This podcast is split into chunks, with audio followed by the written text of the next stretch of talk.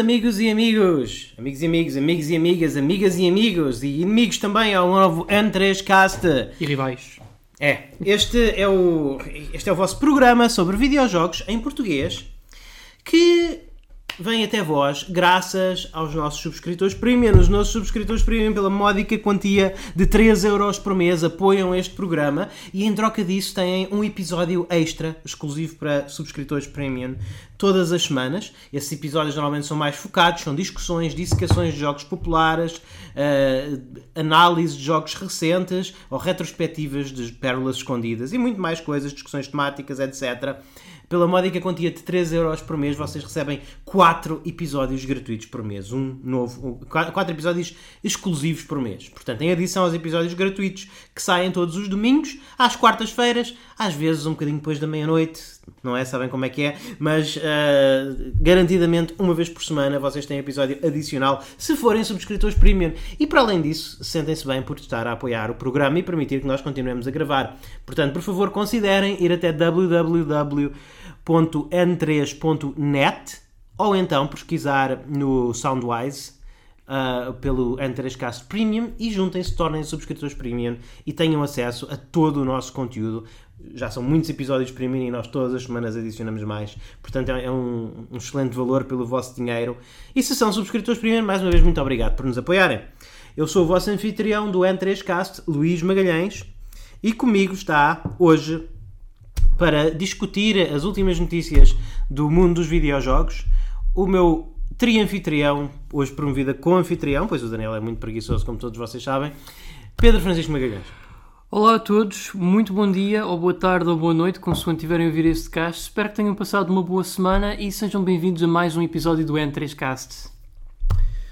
Portanto, esta semana aconteceram coisas. Em primeiro lugar, houve um Nintendo Direct onde uh, deram muita, muita, muita, muita, muita, muita informação. Pedro, o que é que se passou neste Nintendo Direct? Diz-me como nosso jornalista de rua. Uh, ora, portanto, era tanta informação que eu li assim por alto, Luís Carlos, mas essencialmente o que eu posso dizer é que este Nintendo Direct uh, focou-se agora assim um bocadinho mais nas coisas da Nintendo, não tanto nos seus parceiros, mas, por exemplo, chegou-se a falar um bocadinho de uh, o, portanto, o Hyrule Warriors, Age of Calamity. Uh, tiveram a revelar, portanto, a data de lançamento e também... 20 de novembro? Sim, sim. Bem próximo, bem próximo.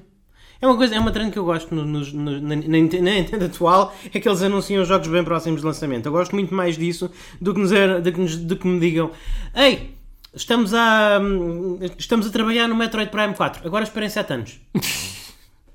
Prefiro muito Meu mais. Também, sim, eh, pelo menos já me puderem dizer Ei, estamos a trabalhar nisto, mas, mas não vamos mostrar nada, só vamos... É, realmente... Eu, eu gosto de ter a segurança de que sei que algo que eu sei que gosto está a ser trabalhado, mas ao mesmo tempo gosto que só falem das coisas quando realmente sentem-se é. preparados para falar. Vais comprar este Hyrule Warriors? Epá, não por vários motivos. Eu para já eu nunca joguei o Breath of the Wild ainda. Uhum. Uh, e depois. Isto é uma prequela, não precisas jogar o Breath of the Wild. Sim, mas eu acho que de certa forma é. Sim, eu percebo. É como aquelas prequelas que são feitas depois de, de ter saído o jogo que era a, sequela. Sim, sim, sim. Há, há, partes no Breath of the Wild em que tu descobres um bocadinho sobre a história do mundo e se já tiveres jogar esse jogo, já não vai, já tiveres jogado este jogo, não vais ter descoberta nenhuma. Tu viveste a história do, daquele não. mundo.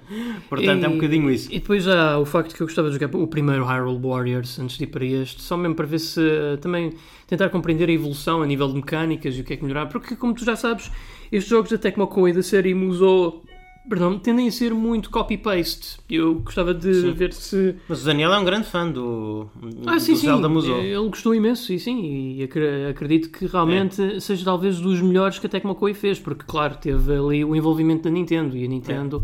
É. Só querem a qualidade fora do forno. Pronto. Tivemos o, o anúncio do, do Control Ultimate Edition na Switch, uh, Cloud Version. Eu, eu oh, isto, isto já tinha acontecido? Já com o Resident Evil 7 e com o Assassin's Creed Odyssey. Uau. E eu penso que tanto um como o outro foram exclusivos no Japão. Ah, mas este não. Mas não, este não. não. Então, basicamente, o, o, o, o, que se passa é que a Switch claramente não consegue jogar, não, não consegue correr o Control, que é um, um, um jogo da Remedy que é, que é bastante puxado até para as consolas de geração atual e para os PCs, mesmo os PCs de geração atual é preciso uma boa placa gráfica para, para ocorrer como deve de ser. E, e- e agora dá para jogá-lo através da cloud na Switch. É engraçado que isto vai um bocadinho em, em- torno daquilo que o Daniel estava a dizer, que, que, que é, que é possível que nós um dia tenhamos um Game Pass a funcionar na Switch através do Project X Cloud e que joguem jogos da, da Xbox, de- tradicionalmente da Xbox, digamos Halo Infinite, jogado numa Switch através do Project X Cloud. Eu continuo um bocadinho cético em relação a isso, porque é basicamente a, a Nintendo está a abrir as portas para que as pessoas joguem jogos da Microsoft e não jogos dele. Mas aqui, pronto, tu, tu pagas para efetivamente fazer, poder fazer streaming de um jogo. Eu, por acaso, não sei o preço. Eh, Nós não temos aqui nas nossas notas o preço. Eh, Eu, eu, eu estarei curioso, porque eu. Será que o facto. O Control Ultimate Edition tem um, tem um preço. Acho que são 69,99 ou qualquer coisa do género. 69 ou 59 euros Sim, 99 eh, nas consolas. Isto aqui efetivamente é esse mesmo jogo, mas só pode jogar se tiveres uma ligação à internet constante e consistente. Será que isso desvaloriza o produto? Eu, eu pessoalmente acho que sim, acho que desvaloriza o produto, mas não sei se desvaloriza o produto a ponto deles, para eles, se eles compreendem isso e se realmente o vendem mais barato. Ah, eu não sei o que é que, muito bem o que é que achar disto. Por um lado, eu gosto que as pessoas tenham a opção. As pessoas que só têm uma Switch, que ainda são algumas, eu gosto que elas tenham a opção de jogar controle, não é? É, é fixe as pessoas terem opções. Por outro lado, quando nós já vivemos num mundo em que ficamos irritados quando os jogos de, os jogos de Switch, há- alguns jogos de Switch não conseguem trazer todos os dados no cartucho, então para começar a jogar é preciso fazer um download. Não, não, Então aqui, este- isto é um jogo que um dia, quando a 505 ou a Nintendo ou quem quer que esteja responsável decidir desligar os servidores, pronto. Tu, tu tens um, um ícone na tua, na tua UI da Switch que não faz nada. Mas olha que isso, Luís Carlos, dos cartuchos não conseguirem conter todos os dados do jogo, não é bem verdade. Eu acho que a Nintendo pode fornecer aos devs e aos publishers cartuchos de pelo menos até 64 GB. O problema é que muitos devs não, fazem, não adotam esses cartuchos. Porquê? Porque são mais caros. Pois. A Nintendo cobra imenso por, eh, por esses cartuchos. Não é por nada que a Capcom, em alguns lançamentos, eh, vêm completos no Japão mas incompletos no, no Ocidente, porque eles no Ocidente, se virem que a franquia não faz tanto lucro como no Japão, claro que eles não vão investir em cartuchos é. de maior porte e vão. Mas fora isso, epá, eu, isto é a discussão que podia dar para uma meia hora, mas eu também. Eu, há aqui uma, coi- uma pergunta que eu realmente tenho que fazer: é que é assim. Claro que isto não é nada confirmado, mas já há muitos boatos que apontam que iremos ter uma revisão da Switch que será substancialmente mais poderosa. Ora, eu não me acredito que hajam devs e publishers que não, ta- que não tenham confirmação pela Nintendo, principalmente por causa da DevKits, que essa consola não esteja a ser feita. Portanto, eu digo, porquê é que a Remedy não, não decidiu antes aguardar talvez mais uns meses, no sentido de, se viável, fazer mesmo um port, mesmo, digital ou físico, mas sem ser por cloud do, do control, pergunto meu. Pois, porque money! Não sei. eh, a verdade é que a 505 tem sido bastante mercenária com este jogo. Nós temos falado Sim, muito. sim, nós, muito. temos, nós temos falado muito deste jogo ao longo dos meses e nenhum de nós o jogou. Nós só temos jogado pelas, por causa das decisões controversas que são feitas no marketing e na, e na, e na publicação do jogo. Portanto, isto está aqui muito milking. E, e eu. Lá está. Eu. e- eu gostava de ter aqui o Daniel, porque o Daniel da última vez defendeu a 505 e eu percebo porque é que ele a fez e em certa medida concordo com ele. Mas, mas eu fico a pensar, eu fico a especular até que ponto é que não existirá aqui uma tensão entre a Remedy e a 505. Porque a 505, por muitas coisas boas que tenha feito pela indústria nos últimos anos, eu, eu acho que está a ser muito anticonsumidor no que toca a este jogo e a Remedy não deve estar a, a- a gostar, não deve, não deve ser agradável para a Remedy, imagino, porque afinal de contas é o jogo dele, é. deles que fica com a fama. E, portanto, não sei, mas é, epá, mas é como eu te digo. Ah, eu estava a falar contigo no outro dia que se calhar gostava que, que estou a pensar em, em ter mais jogos digitais nas próximas consolas só por uma questão de conveniência, porque eu acho que com os discos rígidos maiores e as maiores velocidades de acesso ao disco e, e lá está todas aquelas features de suspender e retomar o gameplay que acho que há uma melhora, que acho que os jogos são mais os jogos são feitos agora para se jogar em digital, já não, feitos, já não são feitos para discos. Mas situações como estas preocupam um bocado, porque é como eu disse no, no outro dia, eu, eu tenho o Luminous, eu tenho um, um- eu tenho um ícone do Luminous no meu iPhone e esse ícone já não faz nada. Porque o jogo tem de conectar ao servidor para ser jogado e os servidores já, não, já, já estão em baixo. Portanto, Não, é que é que está. É e que- eu, e eu gastei dinheiro nesse jogo. Eu comprei uh, level packs para o Luminous no iOS. Não, é muito mau isso. É, Uhum. isso é muito, muito mau. É. Enfim. Uh, também foi anunciado o lançamento do, o, o- a data de lançamento para o Immortals Phoenix Rising e, e na Switch, eu, eu acho, muito sinceramente. uh, eu- eu- o Immortals Phoenix Rising é um jogo que eu tenho algum interesse, mas numa consola de nova geração. Eu, eu não, não tenho vontade nenhuma de jogar no Switch. Mais uma vez, acho, acho fixe para as pessoas que não tenham possibilidade ou não tenham interesse em comprar uma consola de nova geração, que, que, que não fiquem de imediato sem jogos, que não se chegue a este mês de novembro e se digam pronto, agora jogos só para as consolas de nova geração. Ah, quem tem uma consola de geração anterior, olha, azar, não há mais jogos para vocês. Não, eu fico contente por Immortal Phoenix Rising sair na Switch, mas eu nunca vou jogar na Switch.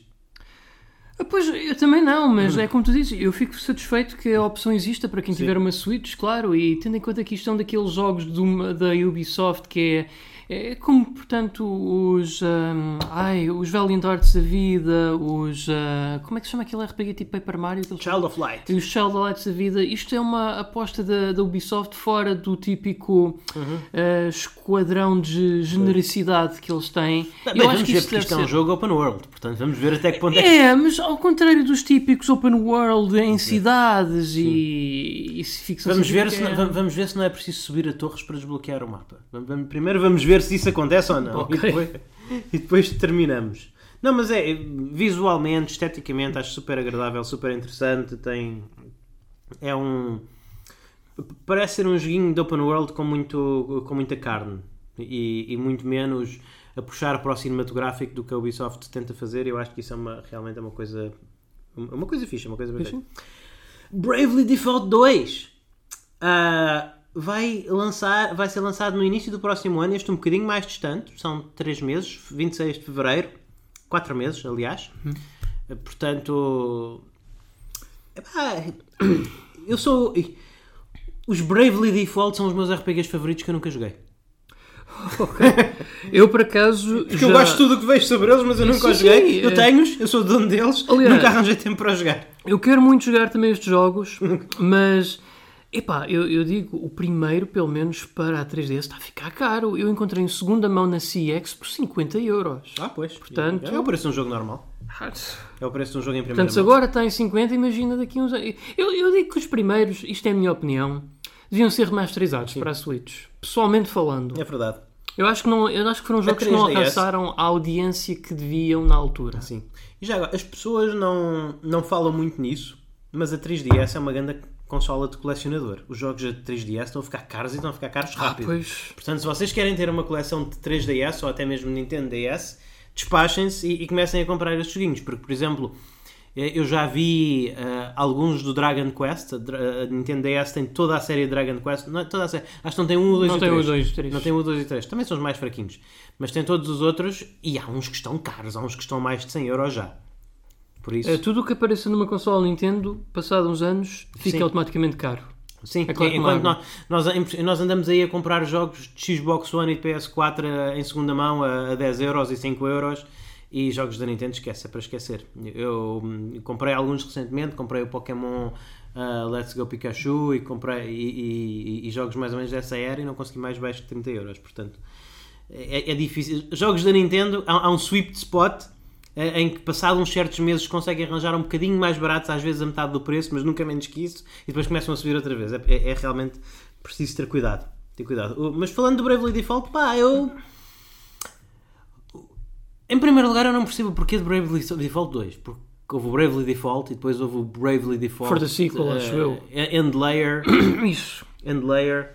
E, e eu pensava que o End Layer era, era o Bravely Default 2, era a sequela, mas aparentemente sim. não. Aparentemente há um Bravely Default 2 e o End Layer é o 1.5 ou qualquer Deve coisa ser uma assim. expansão, tipo uma expansão. Mas eu não acho que seja, eu acho que é um jogo inteiro. Eu acho é que eles não, não queriam chamar aquilo 2 e agora mudaram de ideias. E ah, como nós nunca fizemos o 2, vamos fazer o 2. Em vez de estarmos a fazer o 3 quando nunca houve um 2, não sei. A Square Enix tem estas coisas com os nomes. Mas pronto, olha, é eu, um antes de, RPG. eu antes de saber que duodécimo realmente era uma palavra, eu pensava que era uma coisa inventada por eles. Ah, sim. Quando, joguei, quando é vi o. Dissidia. Story of Seasons, Pioneers of Olive Town. Mais um uh, jogo de quintas. Uh, também vai sair este ainda mais distante, vai para 26 de março. Eu não lembro porque é que a Nintendo está a anunciar um jogo de... Eu, eu aqui, é- aqui é a minha suspeita. Aquilo que eu suspeito, Pedro, diz-me se eu estou errado, é, é que há um nicho de fãs de jogos de agricultura podes- na, na Nintendo, na, especificamente tem a Nintendo Switch. Porque há muitos jogos deste género para a Switch. Não há, e, E, não, e- e claramente eles julgam que é importante o suficiente para os anunciarem com 5 meses de antecedência. e não te esqueças que a fanbase da Nintendo então é que tem maior contacto com esse género, porque tudo começou com o Harvest Moon na Super E, Nintendo. e já há um Harvest Moon para Switch, não há? Verdade? Ah, sim, sim. Exatamente, Friends of Mineral Throne, correto? Uhum. Há um Harvest Moon, há o Stardew Valley, que eu acho que é o mais popular desta geração. Há o Story of Seasons o Story Doraemon. of Seasons Doraemon, exatamente. Doraemon, portanto, já temos aqui três grandes títulos. Tens o Rune Factory 4 Rune também. Factory. Mas o Rune Factory 4 é um bocado diferente, não é? É um tens, bocado mais tens, diferente. tens Dungeon Crawling, Sim, sim, mas é um bocadinho mais diferente. Mas, mas estes três são basicamente o mesmo jogo, com algumas mecânicasinhas diferentes e, e jogos que consomem centenas e centenas de, de horas. E, e claramente as pessoas precisam de mais. Até ao ponto de ser um jogo que tem direito a ser anunciado com 5 meses de antecedência. Repara nisto. Eles anunciam o- a data de lançamento do jogo do, Zelda, de um jogo Zelda, Muso Zelda, mas ainda assim, um- menos de um mês antes de sair, mas o Pioneers of Olive Town tem direito a a passadeira vermelha. Não, amigos, nós queremos que vocês se preparem porque daqui a seis meses há aqui um novo jogo de agricultura, de gestão de quinta. Enfim. Ah, foi anunciada a data, acho que foi a data, mas não, não foi anunciada a data, foi anunciado No More Heroes 3. Não tem data, só sabemos que vai ser em 2021. Exclusivamente para a Nintendo Switch. Ahm, e com isso vem o, o- o- lançamento dos remakes do. do- do- é- são, são remakes, mais ou menos, não são? Não, são ports, Remasters, são são ports, ports, são ok. ports, são ports. Dos ports do No More, Heroes 1 e 2. Ah, em- disponíveis apenas na eShop, penso eu. Por enquanto não há edição física planeada. Não, mas eu não me admirava se isto, pelo menos na Ásia ou no Japão, viesse a ter uma edição física. Pois, ah, eu não sei o que é que tu achas disto. Eu não- Eu estou nada entusiasmado. Eu joguei o No More Heroes 1, gostei, ah, mas nem sequer joguei. Tenho o 2, não o joguei. Epá, eu... Que não, foi giro, não é? É, é um jogo giro como muitos outros. Não, É não, assim. não, não, não sinto esta, esta vontade. Não, não fico a pensar No More Heroes, uau, um novo No More Heroes. Isto é tipo. É tipo Bloodborne 2, é tipo Não, o é- Demon's é- Souls 2. É Assim, eu não consigo exibir nenhum entusiasmo, porque, claro, eu nunca joguei os dois primeiros, mas, como tudo do, Swery, do, do, do Suda 51, claro que eu vou querer jogar. Agora, ah, é Eu um acho o bocadinho... Suda 51 ah, um bocadinho overrated, sinceramente. Ah, não. Opa. Ele e o Swery 65, para mim, são o panteão da loucura de devs japoneses. Epá! Sim, mas faz, ah, têm uns jogos muito bons e depois têm outros que são um bocadinho medíocres, é o que eu digo. Não, não são assim consistentemente geniais. Pá, são diferentes, são Sim. únicos, que é uma coisa que faz falta nesta indústria que está saturada de falta de criatividade e originalidade. E eu valorizo mais isso num produto com falhas do que num produto genérico, sem elas. Tudo bem, fair enough. Ah, depois tivemos outro jogo, Cloud, Hitman 3. Hitman 3, aquele, um, um dos porta-estandartes da última apresentação de PlayStation 5, vai sair na sua. na versão Cloud, na Switch. Portanto, Meu Deus. É, é uma trend. É uma trend. Eu não- nunca joguei um jogo cloud na Switch, mas, mas claramente funciona. Porque estão mais e mais estúdios a lançar os jogos em versão cloud version na Switch. Portanto, olha, sei lá. Ah, jogar Hitman numa Switch parece uma coisa muito estranha. Especialmente tendo em conta que não podes jogar os jogos anteriores nela. Sim, Isso seria útil. também. Não é Também. que haja muito em termos de narrativa ali a ligar, mas tipo.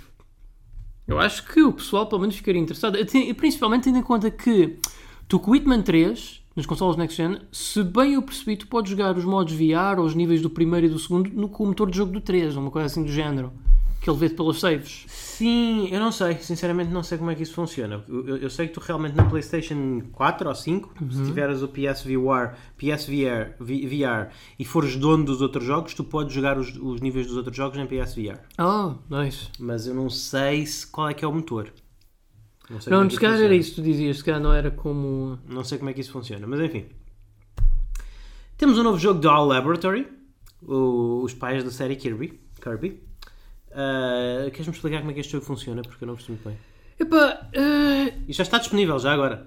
É assim, eu, eu confesso que fiquei um bocadinho confuso, mas do que me dá a entender, tu aqui, essencialmente, é uma espécie de jogo de simulação onde tu tens que cozinhar, eh, tens que pescar, tens que construir um castelo com um, Claro, um mas tu ovni. fazes isso tudo sendo um ovni. Sim, eh, e tu podes até passar o teu Joy-Con a um amigo ou a família para que duas pessoas, portanto, possam fazer isso tudo juntos. E no, no fundo, isto é o Overcooked da Laboratory. Ok, tudo bem. Ah, foi apresentado um jogo pós-apocalíptico, o Surviving the Aftermath Survive. Ah, desculpa, Surviving the Aftermath. Surviving the Aftermath. E, e, ah, pronto, tudo bem. Ah, é, é- um jogo de simulação, como tu estavas a dizer, de construção de cidades para construir um uma colónia e proteger os colonistas na, num futuro pós-apocalíptico. Vai ser lançado em 2021. Eu não vi nada deste jogo. Diz-me como é que ele tem. O aspecto é bom. Tu viste o Nintendo Direct? Eu não vi. Estou, a seguir-me pelas notas. Epá, pareceu muito sui generis, pessoalmente falando, mas eu também já, eu já, eu já vejo dia após dia Claro. sempre jogos de sobrevivência que eu, para mim, já não me. É como se eu já tivesse vacinado. Pronto. Não vejo nada. Ok. Depois foram anunciados dois jogos que vão sair no dia 6 de novembro e, e que a mim não me arreacem nem me arrefecem, que é o, o Trópico ah, 6. Eu tenho tantos trópicos que nunca joguei no meu PC só porque é daqueles jogos que está sempre a ser oferecido em bundles e eu nunca os peguei. Ah, e o Bakugan Champions of Historia. Ah, que The eu- Way Forward. The Way Forward, sim. É, é- é um daqueles, é, é um, é um daqueles semi-clones da Way Forward. Não, este é. Isto do Bakugan é o quê? Basicamente é o que aconteceria se tu misturasses Beyblade com Pokémon. Pois. E é uma franquia que eu. Eu ainda nem sei se é uma franquia que ainda está ativa, mas para haver aqui um novo título, eu vou assumir que sim, porque. O Way ele- Forward faz jogos bons. Faz, não. é- E até os piores jogos do Way Forward são divertidos. Sim, sim, sim, mas lá está, não me entusiasma muito. Desculpa, não, não me aquece, Hum. não me confesso. Não, não, eu antes preferia que eles estivessem a trabalhar, sei lá, no novo Shantae, claro. Não, não dá já farto de Xandais, sinceramente. Não, não achas que a série já está um bocadinho. Epá, é assim, eu queria, queria muito, muito, com toda a minha alma e coração, que eles fizessem um novo Sigma Star Saga, mas o, problema, o problema é que o IP está nas mãos da Bandai Namco, portanto não Não depende sei, eu, eu deles. tive. Olha, Pedro, eu, eu- eu comprei ah, esta semana, ou no- na semana passada. Sim, eu comprei na semana passada, foi- só, foi, só foi lançado no Japão, na Ásia esta semana, portanto só me foi enviado esta semana. O Shantai and the Seven Sir- Sirens, e eu digo-te, eu tive quase que me forçar a comprar aquele jogo. Então porquê? É, só mesmo para ter, para completar a coleção, porque eu acho que essa série já está tão, tão estagnada, tão estagnada. Não, é assim, eu, confe eu confesso que podia ter uma pausazinha, confesso. Sim. Eu acho que está na altura da Way Forward fazer uma pausa e tentarem fazer um, um- um novo jogo da Shantae, mas com uma maior ambição, com uma maior escala, que é para termos aquele expoente máximo que foi o da, perdão, o da Pirate's Curse. Sim, eu melhor, acho é que eu pessoalmente eu gostava de vê-los a Lá está, com o dinheiro que tem, epá, way forward, tentem comprar a licença do Sigma Star Saga de volta à Bandai Namco e façam uma sequela, um reboot, que esse, esse jogo era brutal. Uhum. Ok. Nós recentemente tivemos um N3Cast Premium que foi sobre foi uma dissecação do Bloodstain Ritual of the Nine. E, e sabem que mais? Vocês agora vão poder jogá-lo em iOS e Android. Aparentemente o, o IGA e companhia não conseguem fazer um bom port Switch, mas no iOS e no Android está tudo bem. Eu, eu não sei, visto que depois de muitos patches, o, o jogo quando foi lançado na Switch, foi a versão que eu recebi, estava absolutamente injogável. Impossível de jogar, não é? era, era um horror. Ah, agora ele é jogável na Switch. Arrisco dizer até divertido. Mas continua paupérrimo comparado com as versões de console e de PC. E eu não percebo como é que eles estão a trabalhar numa versão iOS e, e- e Android.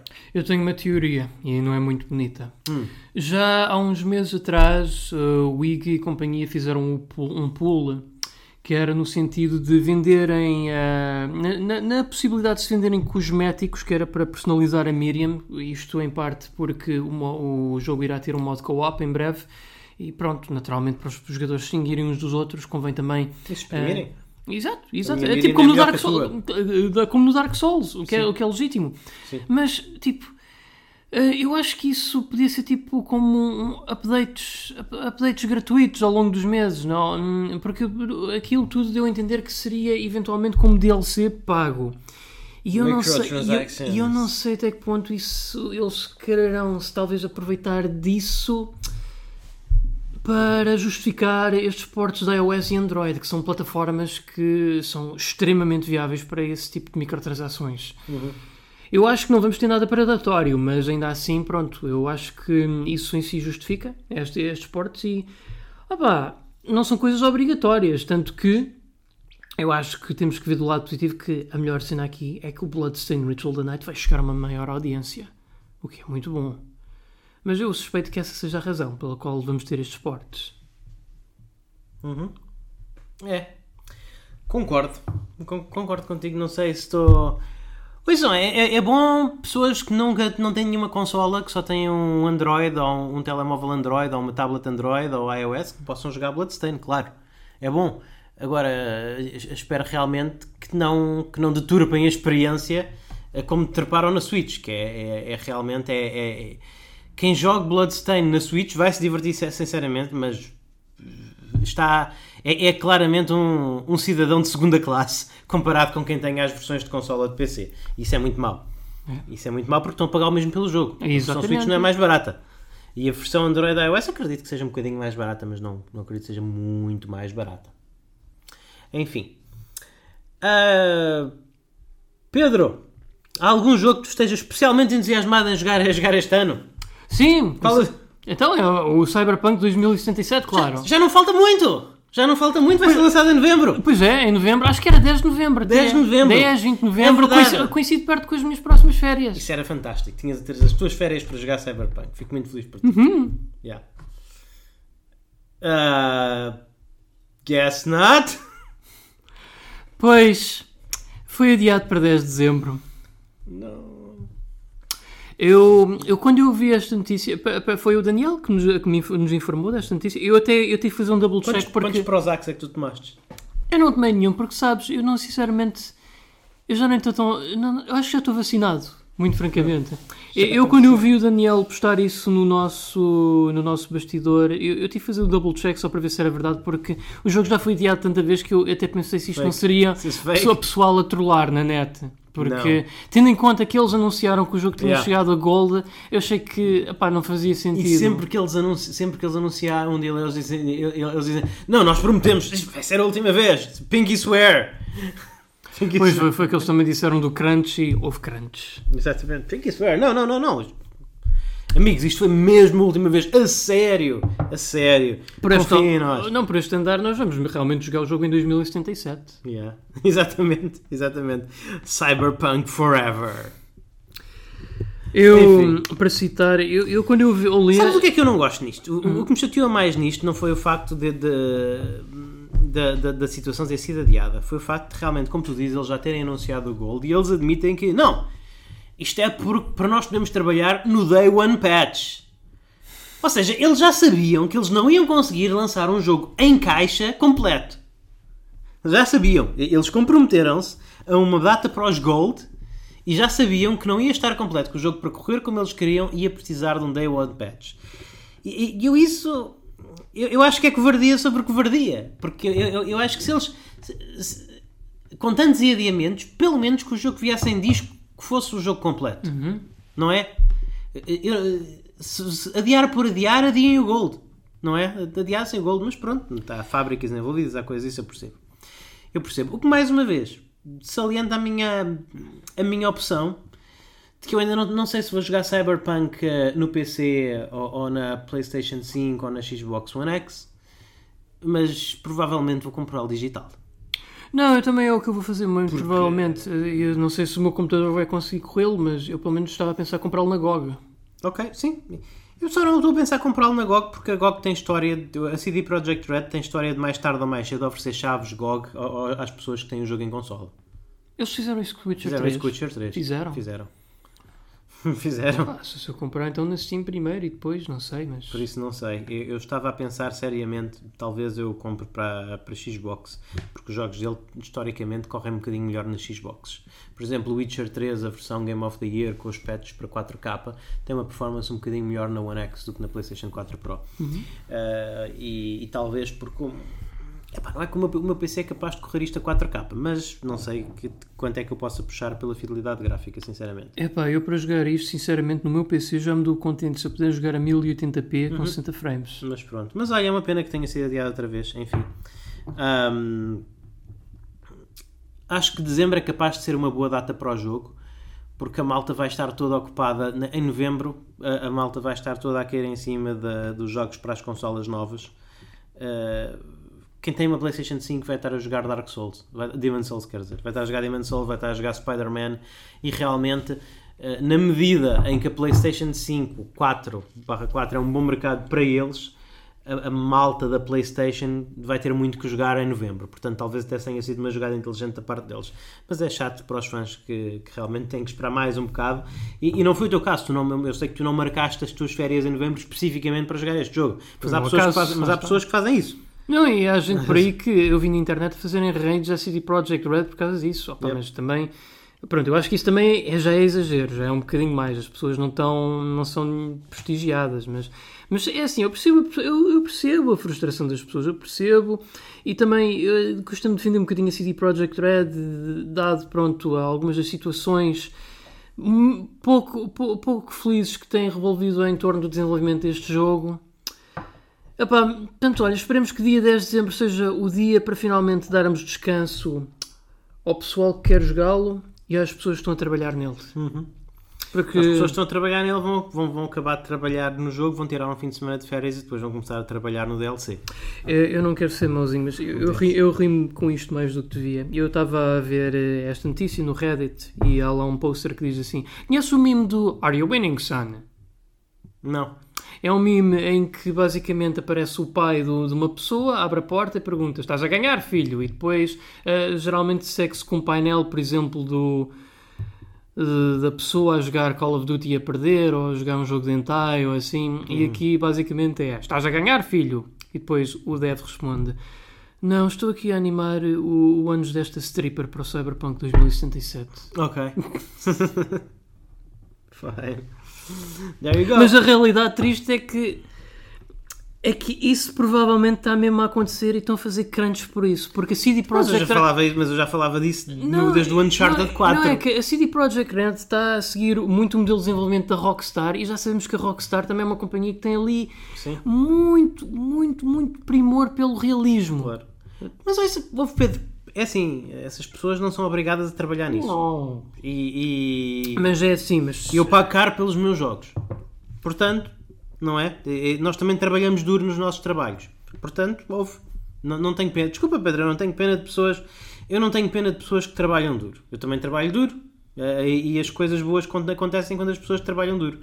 Eh, há, há uma correlação entre os jogos em que as pessoas trabalham muito, entre os estúdios em que as pessoas trabalham muito e a qualidade dos jogos. É o caso da Rockstar, é, é o caso da é, é, é, o caso da, da Naughty Dog.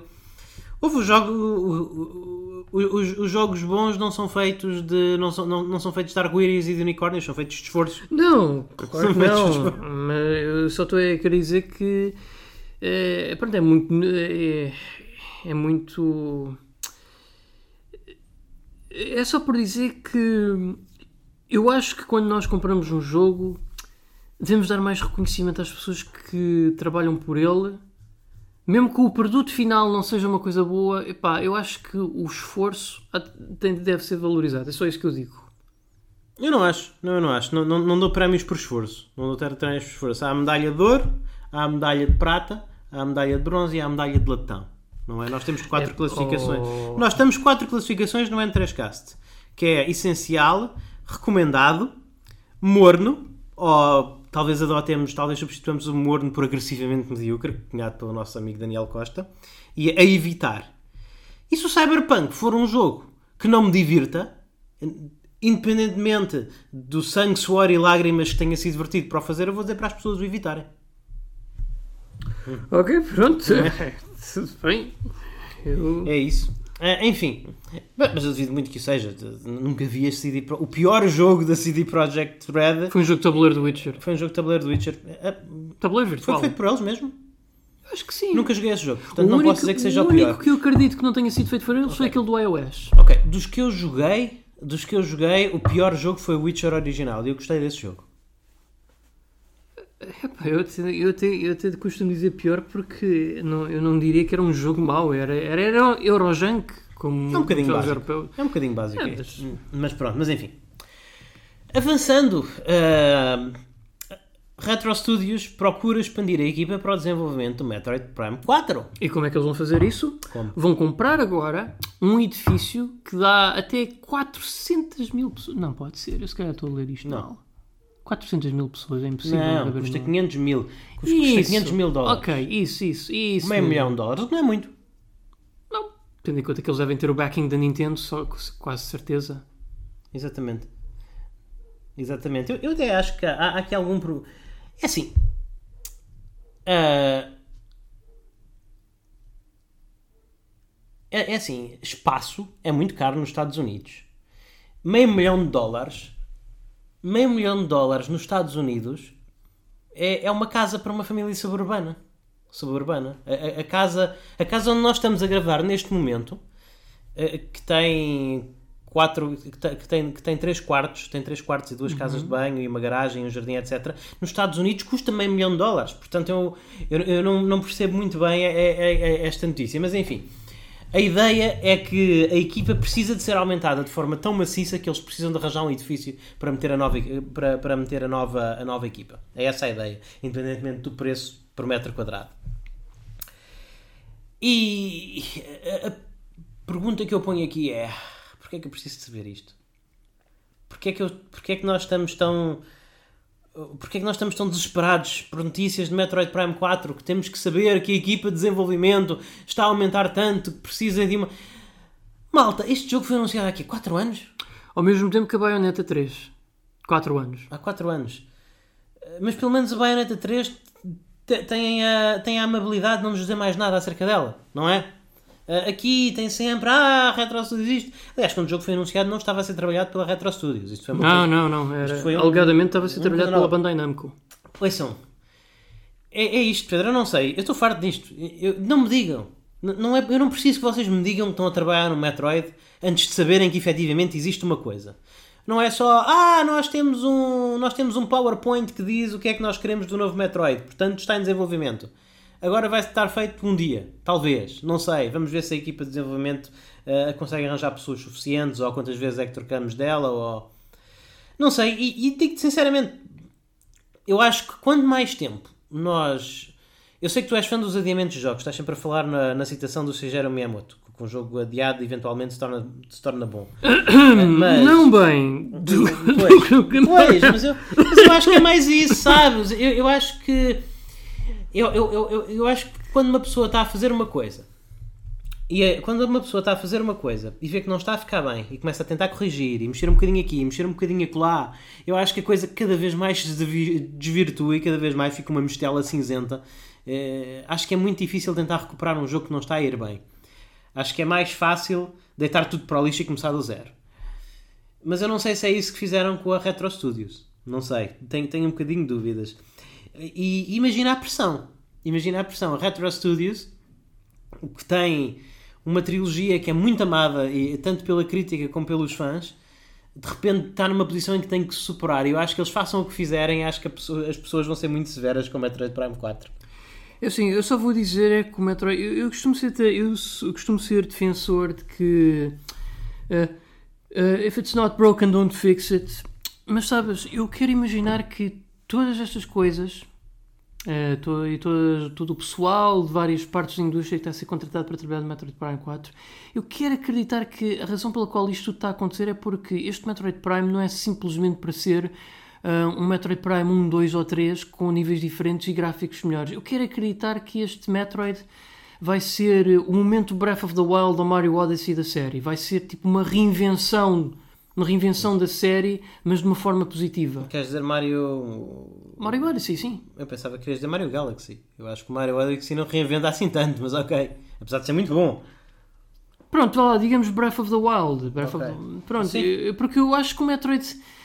Não é que necessite disso, mas eu gostava de ver isso acontecer só para ver essa série alcançar uma maior audiência. Porque eu acho que. e como- 2022. e como eu- Metroid Open World. Como eu já disse aqui com o Daniel, eh, a série Metroid é provavelmente a melhor série que a Nintendo tem nas suas mãos. Uhum. Tudo o que eles têm de fazer é fazer catering eh, desta série aos japoneses eh, sem desvalorizarem Samus, como foi com a Dorema. Sim, ok. Pronto, é, é isso. Vamos ver, vamos, vamos ver. Eu, eu estou. eh, eu estou relutante. Estou relutante. Va- Vamos ver o que é que vai sair daqui. Mas tenho as minhas, tenho as minhas reservas. Ah, é muito raro a Nintendo. É quase impossível eu não gostar deste jogo. É, é muito. Eu. mesmo os jogos da Nintendo que não são muito a minha praia, como o Animal Crossing, eu acabo por gostar, porque são jogos da Nintendo e são feitos com aquela atenção à qualidade e com aqueles detalhes. Portanto, é claro que eu vou jogar Metroid Prime 4 e é claro que eu vou gostar de Metroid Prime 4, mas eu estou um bocadinho eh, preocupado eh, eh, em, em relação a como é que ele vai. Ele inevitavelmente vai ser comparado aos seus antecessores. E, e, não sei até que ponto é que ele, é, é, é que ele vai, estar, vai estar à altura até porque, como acontece em quase todos os jogos que nós eh, já encontramos e adorámos há alguns anos, o Metroid Prime original é um jogo de GameCube, que depois foi relançado na Wii.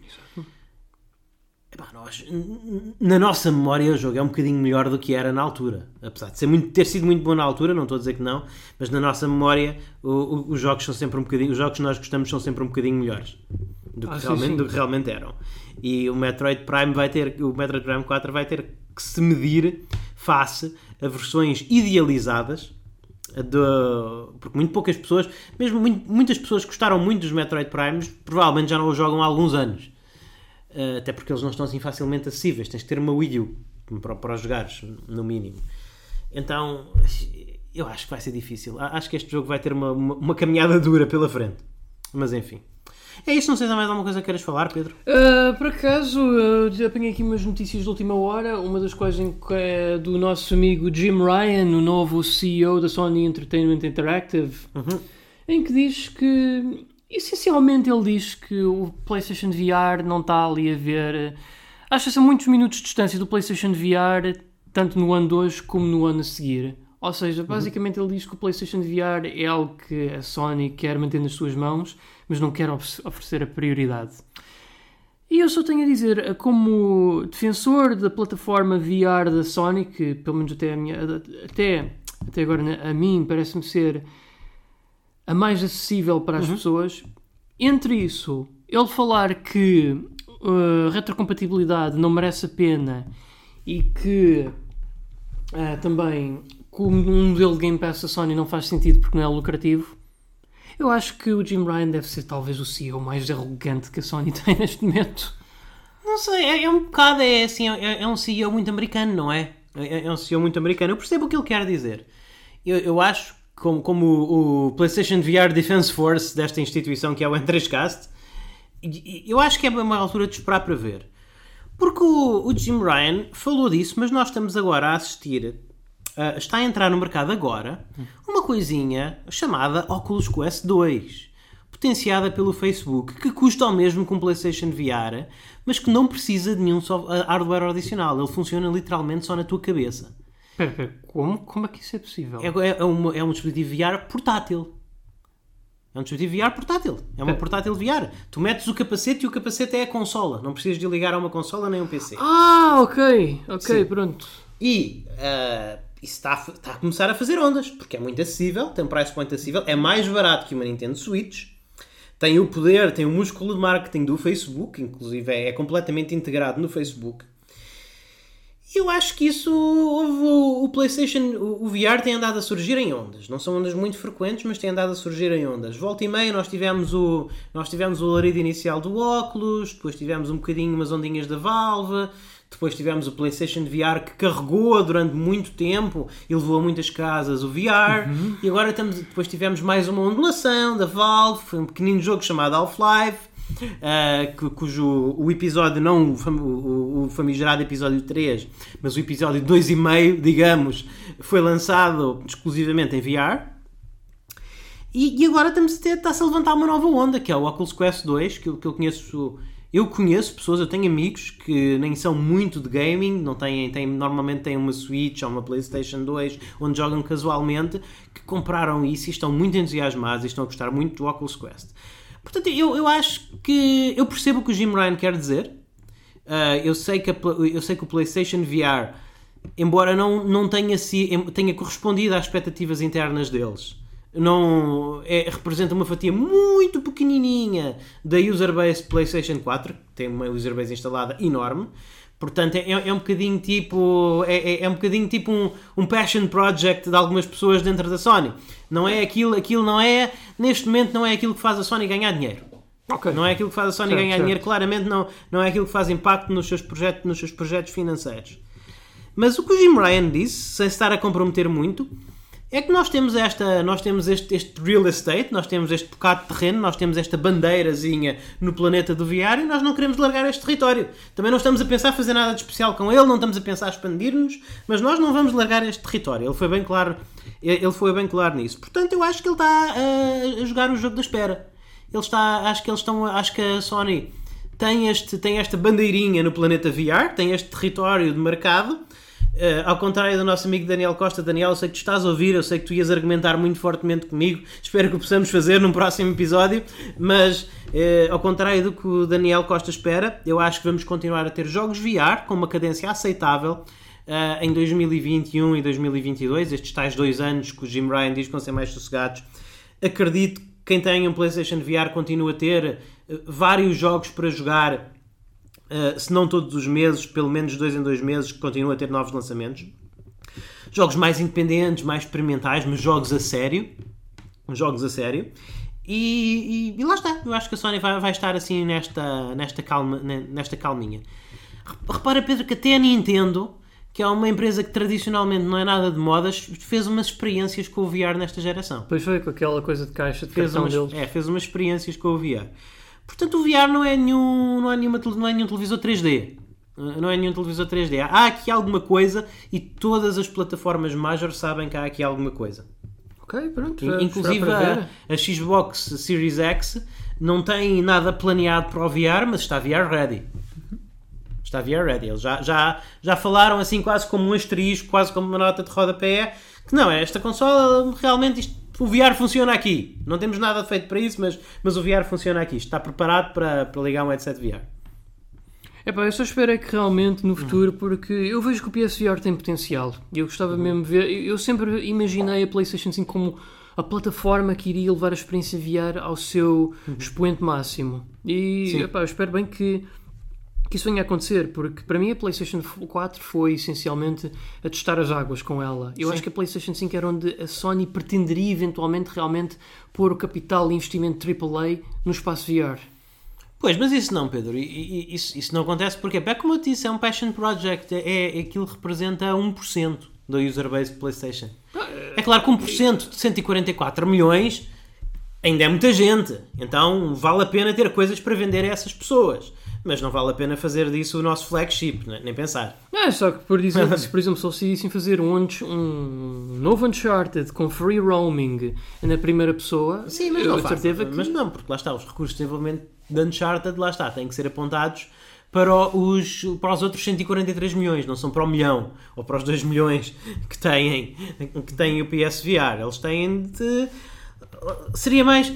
Eles a lançarem coisas eles lançarem coisas para PlayStation VR vão ser coisas mais tipo Bugsnash. Bugsnash, modos VR em jogos tipo Hitman, essas coisas, eh, certamente que vão, que vão ajudar bastante developers que estejam a lançar jogos VR no Steam a fazerem versões PlayStation com PlayStation 4 ou PlayStation 5. Vai haver um, vai haver um fluxo simpático de jogos VR nesta geração mas ainda não é, mas ainda não é, e é isso que o Jim Ryan está a dizer, é que ainda não é nesta geração que vai haver um Uncharted VR, que vai, oh, nesta geração quem sabe, talvez, não é nos próximos 2, 3 anos, que vai haver um God of War VR, um Horizon Zero Dawn VR, ainda não estamos lá, ainda não estamos lá, é preciso, não dá para, não dá para serem 2 milhões de pessoas a comprar esses jogos, tem de ser pelo menos uns 14 ou 15 ou 20 milhões. Ok. Vamos aguardar okay. então. Tens mais alguma coisa? Não, acho que é tudo, Luís Carlos. Pronto, eu tinha uma última coisa. Uh, poderá ser talvez um bocadinho anticlimático, mas eu quero saber a tua opinião. Que a Ubisoft já veio confirmar que estas consolas super poderosas de nova geração, que ainda nem sequer saíram, não conseguem correr os jogos deles em 4K nativos. O Watchdog Legions, o Assassin's Creed Valhalla eles não correm em 4 capas nativos com HDR e as, todas as bells and whistles nas novas consolas, só o PC é que tem uma experiência 4K nativa. Portanto, estás-me a querer dizer que a Xbox Series X não consegue jogar estes jogos a 4K 60 frames por segundo, é isso? Sim, exatamente. Uh, o, o, Assassin, o, o, o Watchdog Legends, está no canal da Xbox, o Watchdog Legends, ele corre a 4K 30 frames por segundo com bom frame pacing, se os vídeos estão, se os vídeos não estão tratados, se os vídeos são realmente raw output, o frame pacing é bom, ou seja, são aqueles 30 frames por segundo muito suaves, mas ainda assim 30 frames por segundo. Uh, com HDR e todos os bells and whistles, mas não é. E eu penso que não seja aquele 4K nativo como tu tens no PC, em que é 4K e acabou. Isto está a 4K e acabou. Acho que é aquela resolução dinâmica que quando o ecrã está um bocadinho mais movimentado, os 4K passam para 1440p dinamicamente, assim. Pá, eu acho isso estranhíssimo porque a Microsoft, eh, pelo menos eu tenho ideia que eles jamais vieram a provar que a tecnologia que eles vendem com o Xbox Series X efetivamente É. permite aos jogos fazer 4K a 60 frames por segundo. Portanto, Pois, eu... permite a jogos tipo The Patlas, tipo aquele joguinho da águia, tipo aqueles jogos. Não é um jogo super fotorrealista como Watch Dog Legions ou o Assassin's Creed Valhalla. Para isso aí tu precisas de uma GeForce 3080 Ti, uma coisa do género, e um, e um baita CPU. Uh, portanto, é, é isso. É, houve. Eu não sei como é que eu me sinto em relação a isto, porque eu. Sabes que eu sempre fui um grande defensor dos 4K. Eu fui das primeiras pessoas a, a jogar jogos no PC a 4K. Fui a, fui a Espanha comprar uma placa gráfica que me permitisse fazê-lo. Uh, um grande PC de gaming e gosto muito de jogar em 4K. Uh, mas eu também tenho uma PlayStation 4 Pro e eu cada vez me surpreendo mais os jogos que eu jogo na PlayStation 4 Pro que são 4K falsos, assim entre aspas, são 4K, não são bem 4K, são apresentados com a imagem 4K, mas tem ali um upscaling, tem ali uma resolução dinâmica. Epá, eu, por exemplo, Ghost of Tsushima é um jogo absolutamente belíssimo e, e eu. Sim, se calhar se eu visse correr a 4K nativos e 60 frames por segundo, eu provavelmente via a diferença. Mas eu estou a jogá-lo na PlayStation 2, na PlayStation 4, desculpa, na PlayStation 4 Pro. Estou a jogar Ghost of Tsushima e. Epá, aquilo parece-me lindo, parece-me lindo e joga-se bem e corre muito bem e, e muito sinceramente. Uh, e a mesma coisa com o Resident Evil 2, o, remaster, o Resident Evil 2, o, o- Remaster Evil 2. Uh, eu muito sinceramente não vejo. eh, É daqueles jogos em que eu não vejo muita diferença a correr a 4K a 60 frames por segundo no PC ou estar a jogá-lo na PlayStation 4 Pro. Eh, Não. Acho, acho chegámos a um ponto em, em, diminishing returns. Chegámos a um ponto em que o, o, o topo de gama já não há assim tanta diferença entre o topo de gama e, o 1 ou 2, e aquilo que está 1 ou 2 graus abaixo. Não, não é como na geração anterior em que eu vi uma grande diferença entre um jogo a correr a 720p e um jogo a correr a 1080p.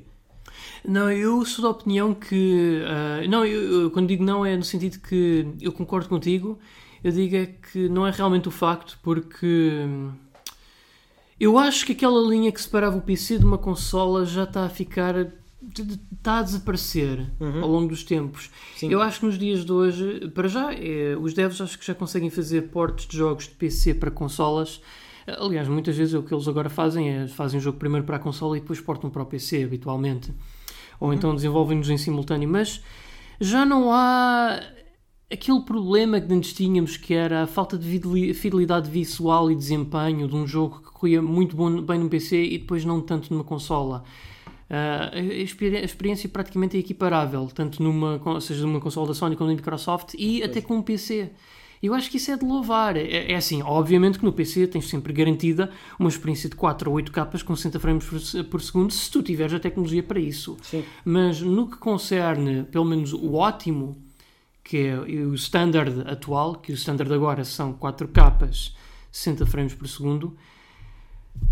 Opa, pronto, 30. É complicado dizer 60 sempre. Vamos dizer 30. Se for o standard. alguns, há- há- alguns eu, eu, por exemplo, aos 30 frames, por exemplo, do, do Bloodborne, que eu acho atroz, Ah, sim, caem, caem. acho aqueles caem. 30 frames horríveis. Porque não, Sim, eu também acho concordo. aqueles 30 frames horríveis. Mas isso foi um jogo feito na primeira Sim. geração da PS4. Sim, sim, sim, portanto- mas, por exemplo, temos, por exemplo, os 30 frames, eh, jogo da mesma geração, na mesma, pela mesma developer, do Dark Souls 3, que são muito mais suaves. Mas o Dark Souls Mais 3 suaves. também veio depois do Bloodborne. suaves. Eu, sei que veio acredito- depois, mas eu estou a dizer que, mas, mas, mas não foi assim tão depois, não é? Estamos a falar da mesma geração. Ok, pronto. E e eu estou a dizer que há, há casos, há, há casos desta geração que mereciam um bocadinho mais de amor, mas eu, eu percebo o que estás a dizer, olha, é como eu digo, na versão, na geração PlayStation 3, Xbox 360 e PC, tu sempre que podias querer jogar o jogo no PC. Isso Porque a diferença era da noite para o dia. Não era mesmo. Isso já não acontece. Não, é que é isso mesmo. Isso já não acontece. Eu só não compro eh, e é, eu, só não, eu só não invisto numa consola porque eu podia investir numa consola de imediato por esse, por, por esse facto, só por uma simples razão. Sai mais barato jogar no PC. Sim, é verdade. É muito mais sounds barato. e tal. Sim, ah, eu estava a pensar também. Eu não sei, tu achas que agora que estão a sair as novas consolas, a PlayStation 5, a Xbox Series X, tu achas que vai ser. eh, Tu achas que vai voltar a existir aquele. aquela necessidade, aquela vontade de ir à Digital Foundry eh, e sites do género, ver quais é que são as melhores versões? Como aconteceu, porque isso aconteceu muito na, na, na- geração PlayStation 3 versus 360. 360, Ah, mas no- nesta geração atual não aconteceu assim tanto. A Digital Foundry continua a fazer porque é o modelo de negócio deles. Foi isso porque eles tornaram conhecidos. Claro. Mas, mas tu às vezes estás, tu, tu estás a, a assistir a um, a um- Tu estás a assistir a um vídeo comparativo da Digital Foundry muitas vezes agora entre PlayStation 4 Pro e Xbox One X e é quase um, um exercício académico porque tu quase, tu quase não notas diferença em muitos dos jogos. Não, eu, eu digo que. Lá está. Paridade. Eu acho que as únicas grandes diferenças que vão existir entre a PlayStation 5 e a Xbox Series X é. Uma vai ter loadings mais rápidos e outra vai ter melhor fidelidade gráfica.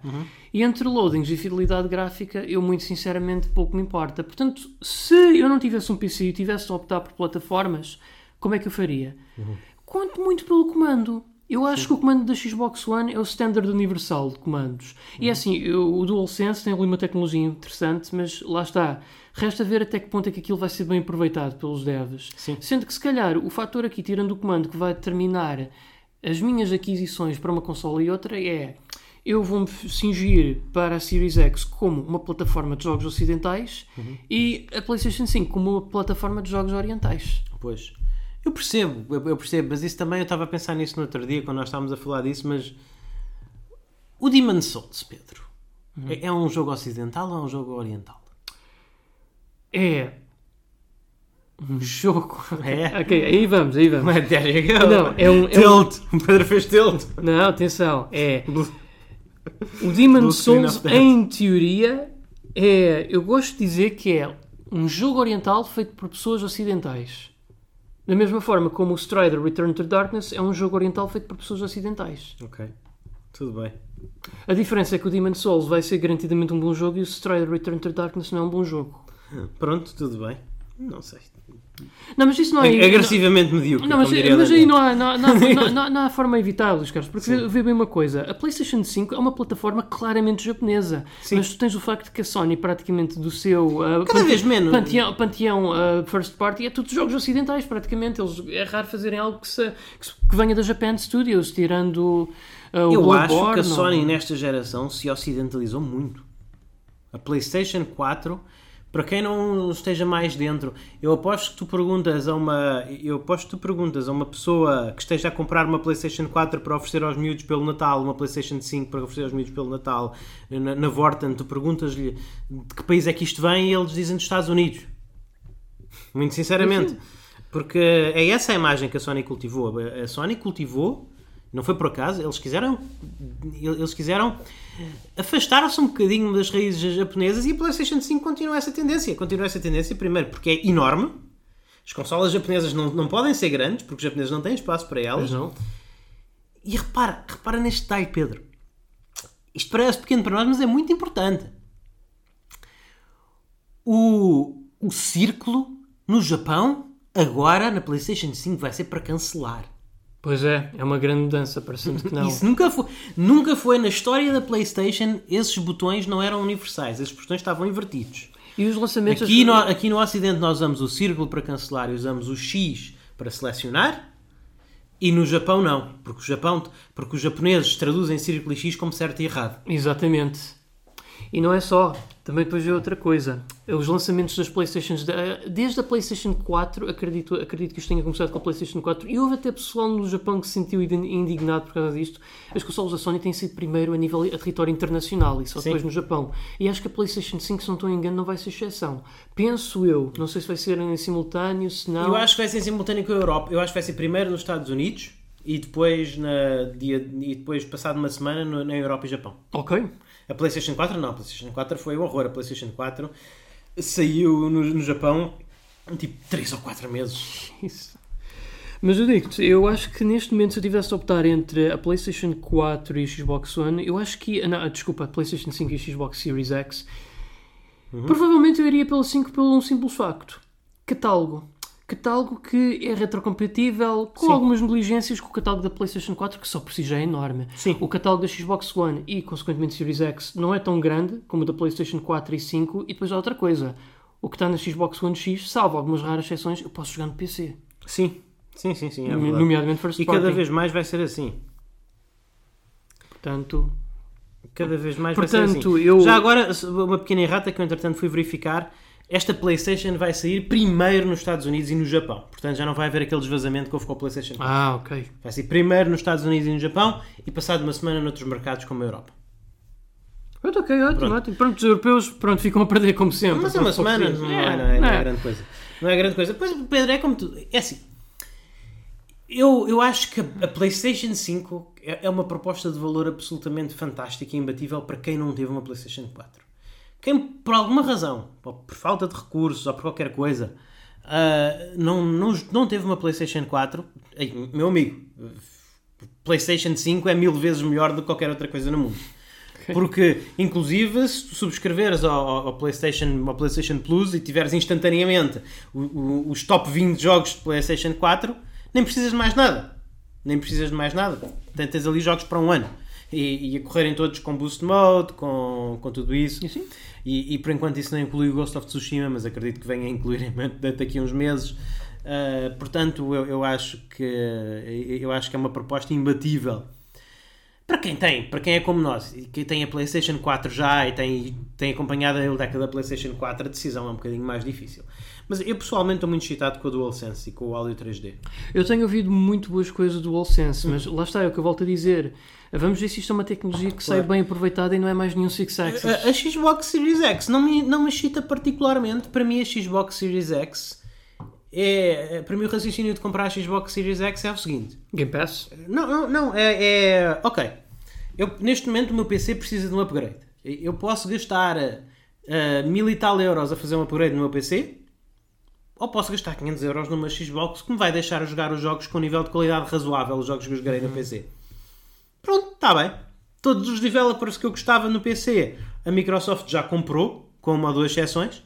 A Microsoft ainda não comprou a Blizzard, ainda não comprou uh, A Valve. a- a- mas eu não gosto muito de jogos da Valve, sinceramente. Não, mas, mas, mas tenta imaginar o seguinte: Sim, imagina ainda- teres acesso à Steam na Xbox Series X. Ah, sim, sim, imagina. isso era muito bom. Ah, ou, co- era a Larian, basicamente. Não, não compraram a Larian. São os, são os develop- dos meus developers favoritos de PC. Eles ainda não compraram a Blizzard e a Larian. Portanto, quando isso eventualmente irá acontecer, Achas que eles são capazes de comprar a CD Projekt Red? acho que eles têm dinheiro para isso. Mas não. E nada, nada diz que a GOG, tem, a GOG tem de ir abaixo, já fala disso. Sim, não, mas agora é uma companhia diferente. É uma subsidiária da uma CD Projekt Red. sim. Eu acho que não ao contrário, não é, não é a CD Projekt, não, não é a CD Projekt Red que é uma subsidiária da CD Projekt, que é os donos que são os donos da GOG. Portanto, temos a CD Projekt Red, e, não, a CD Projekt, e depois a Red e a GOG são subsidiárias. Ah, ok. Pronto, Acho que bem. é assim. É assim, mas, mas também a CD Projekt não venderia uma subsidiária, acho que não. Acho que a comprar, compravam o bolo inteiro. Ah, não sei, não sei como é que isso será, mas a Microsoft tem dinheiro para o fazer. A Microsoft pode comprar quem quiser. Agora, as pessoas podem não querer vender, Pois, não é? por um lado, espero que não seja esse o caso, porque. Mas podes ter a certeza, qual- qualquer, a Microsoft pode comprar a Sony. Eles não o querem fazer porque a Sony seria muito cara.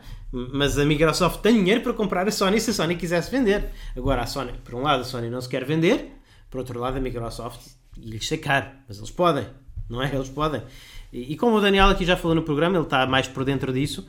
Eh, É complicado uma companhia norte-americana comprar assim sem mais nem menos uma companhia japonesa. Tem que haver um. Tem que, o governo japonês não permite que isso seja feito facilmente. É muito, é muito protetor, economicamente protetor. Eu só vou dizer é que vai ser muito bizarro daqui a uns anos eu estar a jogar as, min- as minhas cópias ah, PS4 do Prey, nomeadamente do Prey do The Surge numa PlayStation 5 do que numa Xbox One. Ah, sim. Sim, é, é um bocadinho estranho, não é? São jogos que nós associamos mais à, ao, ao estilo Xbox, vá. É que, eh, especialmente agora com, com o Prey é, um- é uma franquia Microsoft. Mas enfim, tu também estás, jogas Minecraft numa, numa Switch, portanto, who knows? Verdade. E, eu- e é assim, também nos habituámos à ideia de que o Sonic, depois da SEGA deixar de fazer consoles, o Sonic apareceu na GameCube. Sim, Portanto, e isso é foi uma, uma realidade extremamente bizarra na altura, mas agora estamos habituados a isso Normal. como se não fosse. Normal, Nada. normal. Ok. Pronto, e é isso, malta. Olha, muito obrigado por terem ouvido. Uh, podem encontrar-nos no Twitter uh, em N3Cast. É o Daniel que gera a conta, mas nós todos tentamos participar, por isso é melhor, uma grande forma de comunicarem connosco. Lembrem-se, gostaram deste programa? Há muitos programas exclusivos para subscritores premium. Subscrever premium custa apenas 3 euros por mês. Vocês têm acesso imediatamente a uma biblioteca de episódios exclusivos já muito extensa. Mais 36 episódios exclusivos, se eu não estou em erro. Uh, e todas as semanas nós adicionamos mais, portanto, 4 episódios exclusivos por semana. Podem subscrever, podem tornar-se subscritores premium e desfrutar de dissecações retrospectivas e discussões temáticas indo a www.n3.net e seguindo os links, ou então indo diretamente à nossa página no Soundwise, vão ao Soundwise e pesquisem por N3Cast Premium. A mim, podem me encontrar no Twitter como Luís, não, perdão, arroba Luís underscore Maga. Lembrem-se, Make America Great Again. Pedro, o que é que tu tens a dizer acerca da tua presença nas redes sociais? Eu tenho a dizer que tenho uma presença no Twitter, em @pixelpedro, e também sou a pessoa que habitualmente tende a gerir mais a página de Facebook, que é o N3Net, onde poderão encontrar, portanto, posts a vos indicar quando é que saiu o cast mais recente. Às vezes eu vou colocando, quando pertinente, ah, material suplementar relativo a esses casts recentes que publicamos e também uns mimos e piadas aqui e acolá para também desanuviar o dia, porque sabemos que, como todos, vocês devem ter dias muito, muito exaustos ao longo da semana e que todos nós podemos usar uma boa gargalhada ao final do dia. Uhum. Exato. Exato, isso mesmo. Portanto, é, é isso, malta. Muito obrigado por estarem aqui a assistir. Até à próxima. Fiquem bem e joguem muito.